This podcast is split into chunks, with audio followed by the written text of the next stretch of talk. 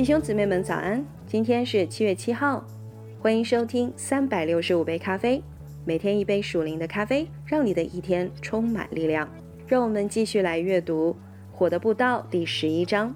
今天我们要阅读的两个部分是神的子弹，还有最后受高的专业者。我们首先来读神的子弹。大卫做了他们当中每个人都应该做的，并一定能做得到的事情。他打仗。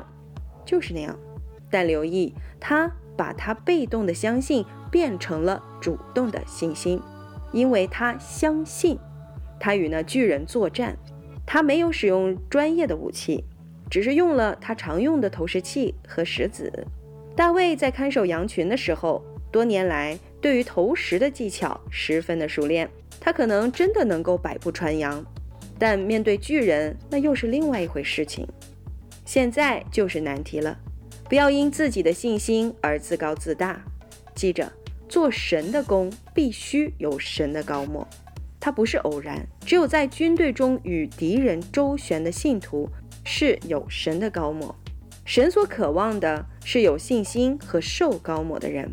受高者的行为会与他所相信的相互配合，那是人的信心使他尝试做那不可能的事。除非他相信神，否则他不能做他从没有做过的事。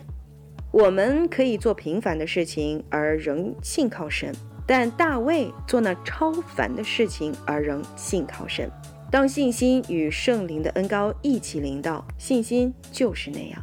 我们相信那不可能的事，并完成它。我不知道从甩石的机旋发出的石块能有多大的力量。但我知道，当它是从受高抹的甩石者发出，它的威力就像一粒子弹。那石块弹进了歌利亚的前额，他便躺在地上。而那年轻的胜利者用歌利亚的剑给了他致命的一击。如果知道那就是神的话，你的论点便最有力了。他在人没有保护之下，把人掳去了。当我向千千万万人讲道的时候，我靠着他，一切便与别不同。神最知道什么话会击中他们。专业的敌人已经准备面对任何危险，但忘记了预备迎接从甩石机弦发出的一块石。神有很多叫人惊讶的方法去对付魔鬼，他不明白神拣选谁或用什么方法。当我们在圣灵里行动，我们便常找到魔鬼的弱点。因而击败他，受高的非专业者大卫持守着他积极的信心，因而荣耀的得胜了。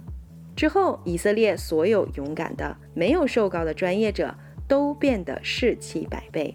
他们追杀那些逃遁的非利士人，那必定是另一类信心。那么最后，让我们来看一下最后受高的专业者。若不提到以下的事情，便有欠公允喽。大卫不久也成为了一个专业者，一个瘦高的专业者。任何人长时间进行某些事情，总有一天会在那方面取得资格，但他没有依赖更高的学识或者固有的模式与规格，他仍旧急着圣灵保持属灵的更新。就如神在诗篇一百三十二篇十七到十八节里说的：“我要叫大卫的脚在那里发声。”我为我的受膏者预备明灯，我要使他的仇敌披上羞耻，但他的冠冕要在头上发光。那灯就是启示的灵，也就是圣灵。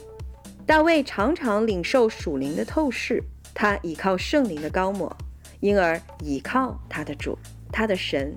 神施行神迹，不是为了救我们脱离灾难。而是荣耀他的名，相信，行动，要确定你的恩高，并像诗人般对神说：“现在吩咐我跑吧，我会为那不可能的事而奋斗。”神与那些行动的人一同行动。阿门。好，那么今天我们就阅读到这里，我们明天呢就会开始来阅读第十二章的部分了。盼望你拥有愉快的一天。耶稣爱你们，以马内利。